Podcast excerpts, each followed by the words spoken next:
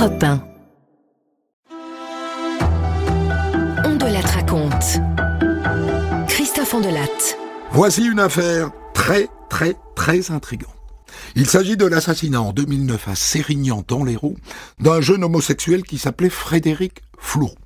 Il a été tué par un autre homosexuel avec la complicité d'un troisième homosexuel. Pour des raisons assez mystérieuses, mais qui ont sans doute à voir avec la cruauté. J'ai écrit cette histoire avec O'Keys, réalisation Céline Lebras. Europe 1. Christophe Ondelatte.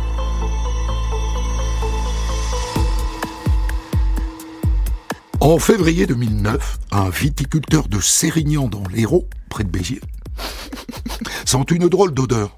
Une odeur de charogne qui remonte dans un puits qui lui sert à irriguer ses vignes. Alors il se penche sur le puits. Au fond, il voit des chaussures qui dépassent.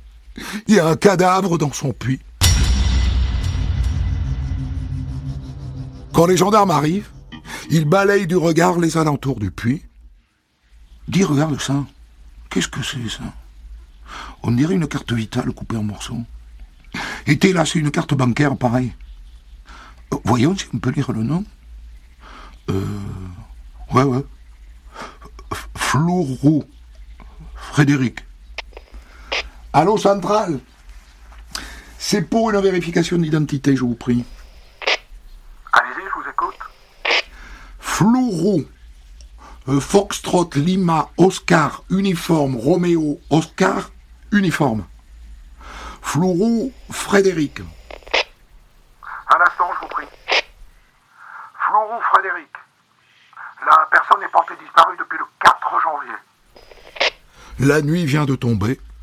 On retirera le cadavre du puits demain.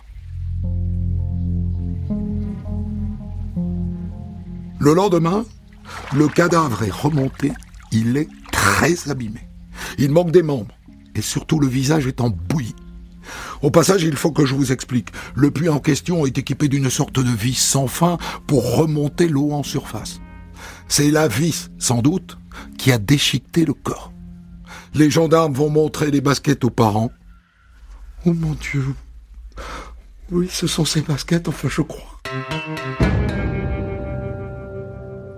Alors, qui était ce Frédéric Flourou?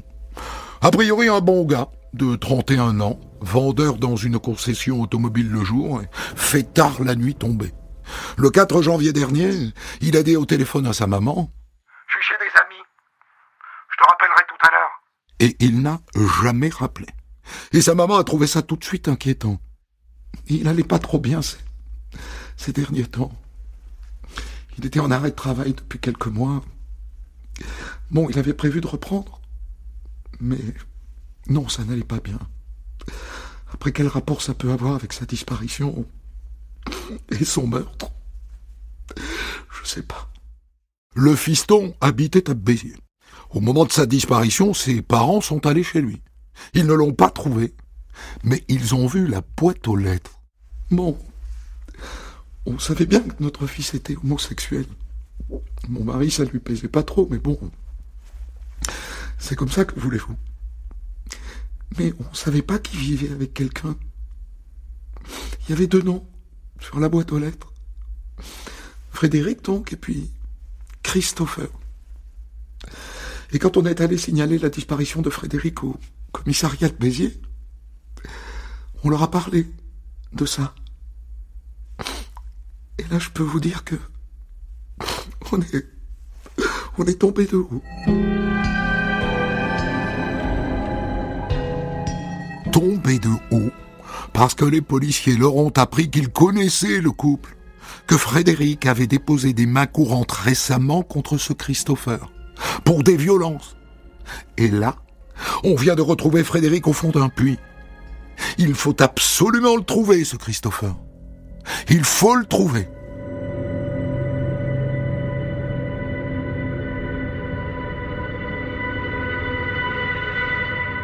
Mi-janvier, les gendarmes de Béziers appellent les parents.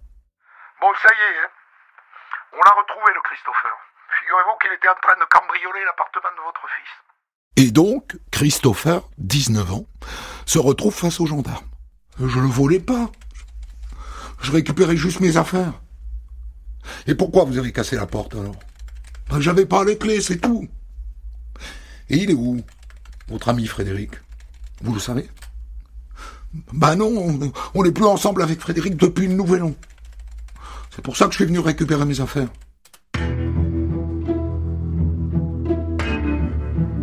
Le nouvel an, justement, parlons-en. En menant leur petite enquête auprès des proches de Frédéric, les gendarmes découvrent que ça s'est très très très très mal passé entre les deux ce soir-là. Eh bien, au réveillon, ils sont allés dans un bar et dans la soirée, Frédéric, s'est mis à draguer euh, un autre garçon. Et ça, Christopher, ça l'a rendu fou. Il a commencé à lui coller des beignes, et Frédéric, il a fini aux urgences. Il était bien amoché. Mais ce Christopher, là, comment il l'avait rencontré? Bon, euh, d'abord, Christopher, il faut dire, c'est un beau mec. Il était SDF. Et Frédéric, il est tombé raide de dingue de lui. Et voilà. Voilà comment Christopher s'est installé chez lui. Et à votre connaissance, les, violences euh, ont commencé tout de suite? Non, non, au début c'était la vie en rose, quoi. Pendant trois mois, je dirais. Ils ont fait la fête, tout se passait bien. Et après, ça a dégénéré. L'autre est devenu complètement fou, euh, jaloux, possessif euh, et violent. Voilà.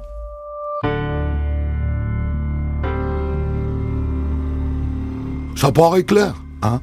Ce Christopher a quelque chose à voir avec la mort de Frédéric. À ce stade, les gendarmes pourraient très bien le placer en garde à vue, le cuisiner, lui coller la pression, en espérant qu'il craque. Mais ils décident d'attendre jusqu'à ce qu'ils aient suffisamment de biscuits pour le coincer à coup sûr. Et des biscuits, il leur en tomba tout cuit.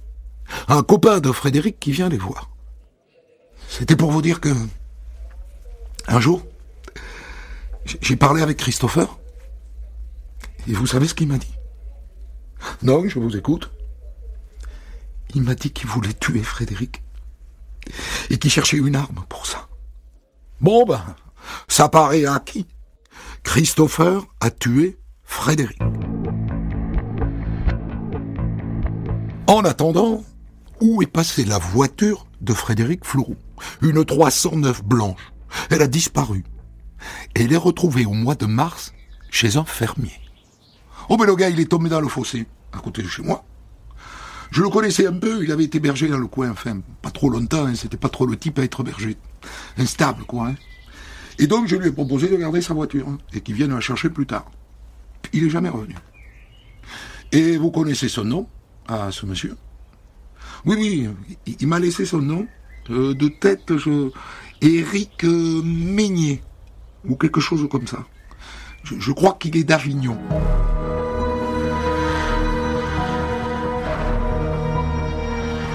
Éric Meignier? C'est un nouveau nom dans l'enquête, ça. Enfin, pas tout à fait, parce que les gendarmes l'ont déjà interrogé dans les premiers jours, parce que c'est un copain de Frédéric Floron. Et même d'après ce qu'ils ont compris, un de ses amants. Ils l'ont interrogé comme tous les proches de la victime, sans le soupçonner une minute. Et maintenant, il apparaît comme suspect, puisqu'il a volé la voiture. Alors que jusque-là, il pensait que Christopher était le seul impliqué dans la disparition de Frédéric Floron. Ils étaient peut-être deux, finalement, ah bah ça valait la peine d'attendre, de ne pas arrêter Christopher tout de suite. D'autant que dans le coffre de la 309, il y a des traces de sang.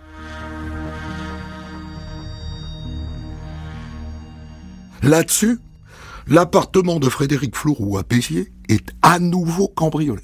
Et cette fois, beaucoup de choses ont disparu. La platine, l'ordinateur, l'imprimante, des meubles. Pour le coup, c'est un vrai cambriolage. Et pour les gendarmes, une surprise. T, cette fois-ci, regarde. La porte, elle n'a pas été fracturée. Donc, eh bien donc celui qui a cambriolé l'appartement avait des clés. Les parents racontent que Frédéric avait les clés de son appartement et celles de sa voiture sur le même trousseau. Donc, Éric Meignier, qui aurait volé la 309, avait aussi du coup les clés de l'appartement de Frédéric. Il y a maintenant deux suspects dans cette affaire, Christopher et c'est Éric Meignier. On avance lentement, mais on avance. Bon, on va se faire remonter la téléphonie de cet Éric Meignier là pour voir où il était, ce qu'il a fait le jour où Florou Frédéric a disparu. D'accord? Et une fois qu'ils ont reconstitué le parcours d'Éric Meignier ce soir-là, les gendarmes ont la bonne idée de demander au service des PV si la 309 de Frédéric Flourou n'a pas été flashée ce soir-là aussi. Bon, euh, la voiture a été flashée huit fois, euh, plusieurs jours de suite. Et alors j'ai comparé, ça colle parfaitement avec les déplacements de Meignier. D'accord T'as pu voir les photos pour être sûr que c'est lui? Non. Non, malheureusement, les photos ont été prises de dos. D'accord. Bon, écoute, on va faire deux choses. On va convoquer cet Éric Meignier, et à côté, euh, on va le placer sur écoute. On va voir si le type panique. Excellente idée.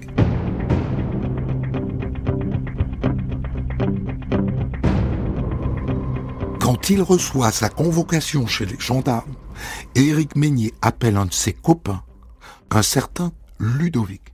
Écoutez, c'est passionnant. Ludo Tu sais ce qui serait bien Euh, Que t'ailles vite jeter un œil, tu sais, là, p- près des vignes, là où j'ai travaillé. Juste si, rien n'a bougé, quoi. Tu, me dis ça? Euh, Tu me rappelles après Hein? Vous avez bien entendu. Éric Meignier demande à l'un de ses copains d'aller vérifier si le cadavre de Frédéric Flourou est toujours dans le puits. Les gendarmes se mettent immédiatement en planque près du puits. Mais le copain Ludo ne vient pas. En revanche, il rappelle Éric Meignier.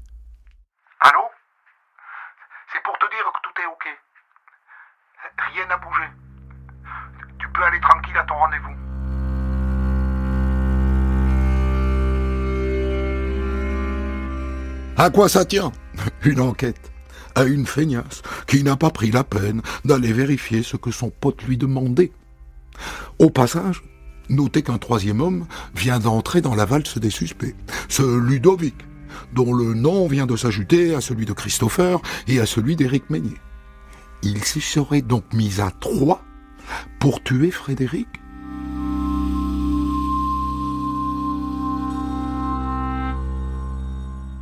Et donc Éric Meignier débarque confiant à la gendarmerie. Le cadavre n'a pas été découvert. Il s'attend donc à un interrogatoire de routine. Et figurez-vous que c'est comme ça que ça se passe. Les gendarmes n'abattent aucune de leurs cartes devant lui. Ils ne lui parlent ni du cadavre, ni de la 309, ni du tracé de son portable, ni des radars qui l'ont pris en photo. C'était en quelque sorte un interrogatoire pour prendre date. Dans la foulée, les enquêteurs s'intéressent à nouveau à Christopher. Pourquoi? Eh bien parce qu'ils n'arrivent pas à faire le lien entre lui et les deux autres. Il y a un truc qui cloche. Je ne vais pas maintenir le suspense plus longtemps. Christopher a un alibi le jour de la disparition de Frédéric. Il n'y est pour rien dans cette affaire. Oui, il était violent avec Frédéric. Oui, il a forcé la porte de son appartement, mais ça n'est pas lui qui l'a tué. Vous voyez que dans une enquête, il ne faut jamais se précipiter. Parce que depuis le début, j'en suis sûr, vous aviez la certitude que Christopher était le meurtrier. Et moi aussi, d'ailleurs. Et les gendarmes aussi. Un peu. On s'est gouré, les gars. On s'est bien gouré.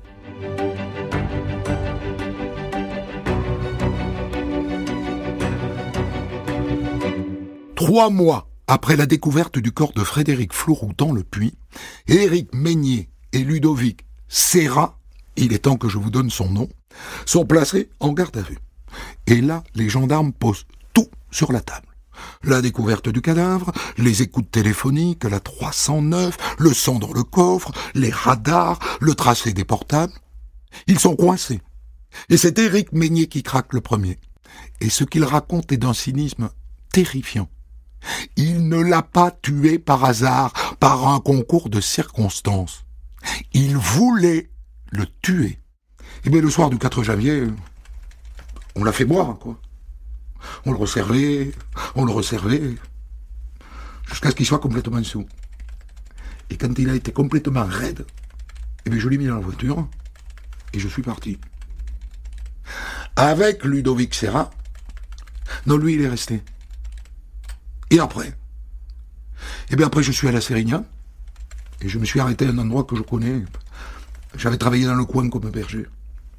Bref, je l'ai sorti de la voiture. J'ai commencé à le manganer un peu, pim pam. Et après, je lui ai passé une sangle autour du cou. L'autre gigotait de ouf. Hein. Et je l'ai poussé dans le puits. Dingue. Et son copain, Ludovic Serra, alors Qu'est-ce qu'il raconte? Moi, je savais pas qu'il allait le tuer. Bref, quand il est rentré, Eric m'a dit Faut que tu vois ça. Faut que tu vois le corps dans le puits. Alors on y allait. Et on a bien fait, parce que franchement, dans le puits, on le voyait trop, le cadavre. Il n'y avait pas assez d'eau. Alors on a balancé des branches et des parpaings dessus. Et voilà. Ce que j'entends, monsieur, derrière tout ça, c'est que votre ami Meignier voulait tuer Florent Frédéric. Oui, c'est vrai. C'est vrai qu'il en parlait depuis quelque temps.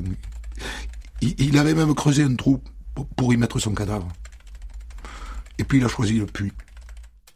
Ça serait donc un assassinat, un meurtre prémédité. Et c'est la première fois que votre ami Meignier Eric s'en prenait à quelqu'un comme ça Non. Non, il s'en est pris déjà à un jeune homo il y a cinq ou six ans, je crois, à Avignon. Si je me souviens bien, il l'a bombardé de pierres. J'étais là, hein. Et, l'autre a sauté dans l'eau, le con. Je pense pas qu'il soit encore vivant, hein, celui-là. Un deuxième meurtre à Avignon il y a six ans Les gendarmes fouillent les archives informatiques. Aucune trace. Alors ils appellent la gendarmerie du coin. Oui, en 2004. Un jeune homosexuel qui s'est jeté à l'eau et qui s'est possiblement noyé. Ça vous dit rien?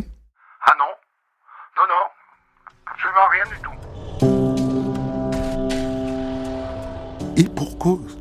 Il y a six ans, les gendarmes de Roquemort ont été saisis de cette affaire. Mais comme c'était une histoire de pédé, une histoire de tafiole, alors ils ont laissé courir. La vérité en 2003, des gendarmes français ont oublié d'enquêter sur une affaire au prétexte que la victime était un homosexuel et un jeune noir, qui plus est. Cette affaire est un scandale. Et donc il faut que je vous la raconte. Parce qu'à l'époque, si les gendarmes étaient allés au bout, ils auraient arrêté Meignet et Serra, et Frédéric Flourou serait encore en vie.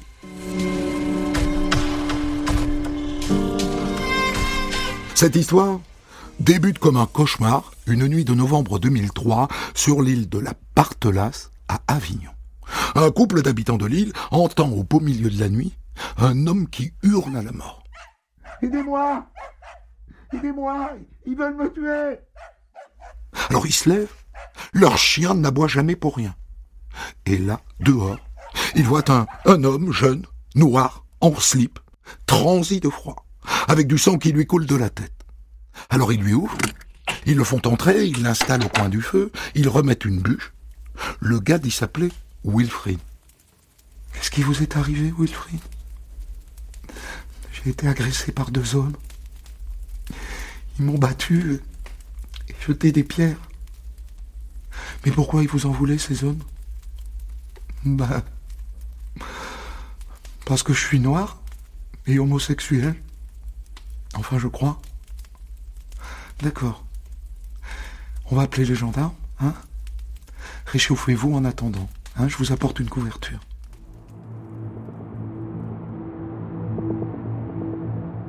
Quand les gendarmes arrivent, Wilfried leur explique que cette histoire a commencé avant, dans la soirée, sur un lieu de drague homosexuel qui s'appelle Bonpas, où il a retrouvé un garçon qu'il connaissait et qui s'appelle Eric. Ben, on est allés tous les deux dans un champ pour... Enfin, vous voyez quoi? Et quelques minutes après, une voiture est arrivée. Et là, je dit à Eric, mais c'est qui? Qu'est-ce qui se passe? Là, il m'a dit, tu vas mourir. Je vais te tuer.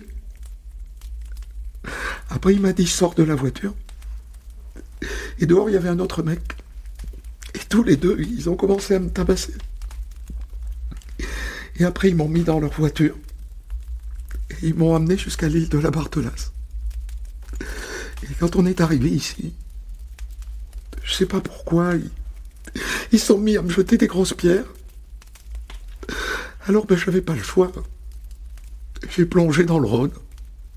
Et j'ai attendu. Je pense qu'ils croyaient que j'étais mort. Alors ils sont partis. J'ai attendu encore un peu. Et voilà, je suis,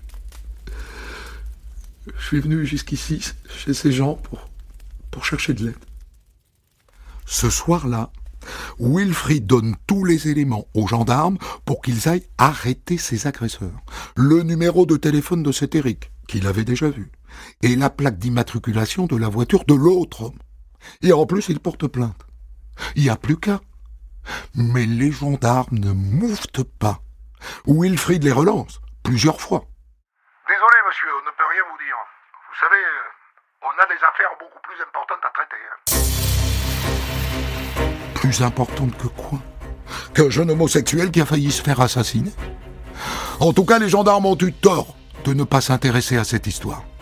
Parce que les deux salauds qui ont voulu tuer Wilfried ont recommencé six ans plus tard en tuant Frédéric Florou. Dans ce dossier, on a donc à la fois des gendarmes de génie, ceux de l'héros qui ont habilement mené l'enquête sur le meurtre de Frédéric, et à côté de ça, ben, des, des branquignoles qui ont négligé une enquête parce que la victime était noire et homosexuelle.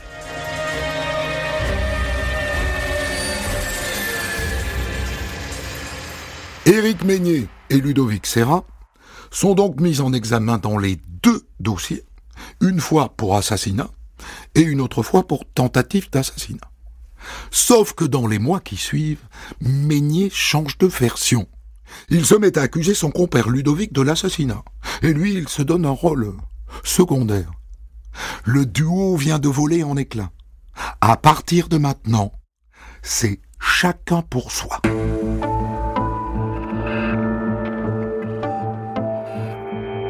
Il reste un énorme mystère dans cette double affaire. Pourquoi? Pourquoi est-ce que ces deux types ont voulu tuer Wilfried Et pourquoi ont-ils tué Frédéric volontairement? Pour tenter de répondre à la question, les gendarmes vont traîner, en civil bien sûr, sur les lieux de drague qu'ils fréquentaient tous les deux. Et c'est très édifiant. Ah ben Eric, on le connaissait bien ici. Il venait souvent. Il n'avait pas trop bonne réputation d'ailleurs. Il pouvait devenir violent en une minute. Et son ami Ludovic Oh Ludovic Ludovic c'est son toutou. Hein, c'est son petit chien. Il regardait. Entre nous, je crois qu'il aimait bien mater. Très instructif. Le leader serait donc Meignet et Serra serait un suiveur.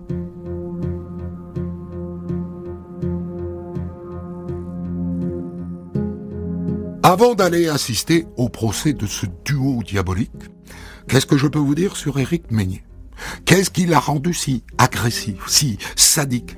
Pourquoi est-ce qu'il s'en est pris avec tant de violence à deux garçons qui ne lui avaient rien fait? D'abord, il y a une piste médicale. Éric Meignet est né avec une hydrocéphalie, c'est-à-dire une tête trop grosse. Et ça a entraîné des troubles du comportement. Il a passé toute sa scolarité dans un institut loin de sa famille. Et puis Meignet est fragile. Depuis l'enfance, il a fait une tentative de suicide à 12 ans. Et beaucoup d'autres après. Enfin, Meignet a vécu un énorme traumatisme. Un matin de 2002, son grand frère s'est pendu à un arbre en face de leur immeuble. Il ne s'en est jamais remis. Voilà. On va voir si ces traumas indéniables vont peser devant les jurés.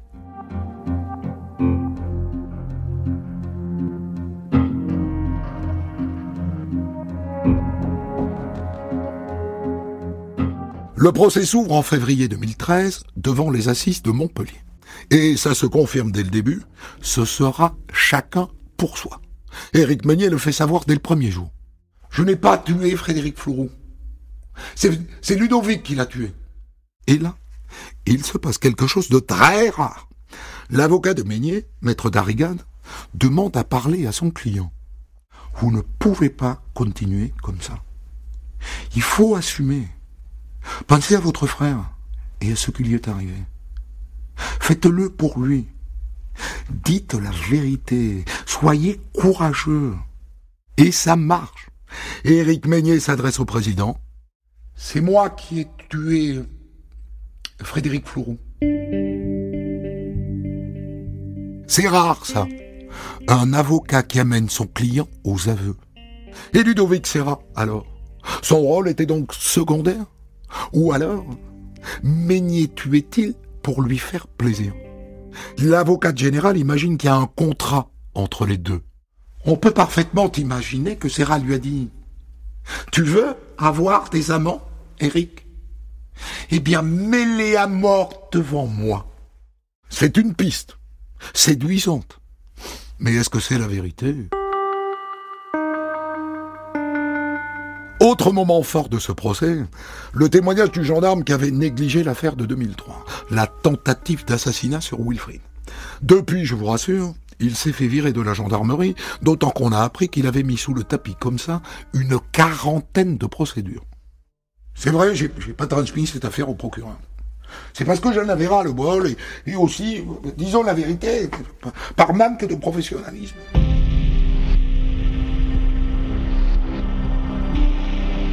Le verdict, sept jours après le procès, consacre Éric Meignet comme ayant tenu le premier rôle dans les deux dossiers. Il est condamné à 30 années de réclusion criminelle. Ludovic Serra n'est pas absous pour autant. Il est condamné à 25 ans.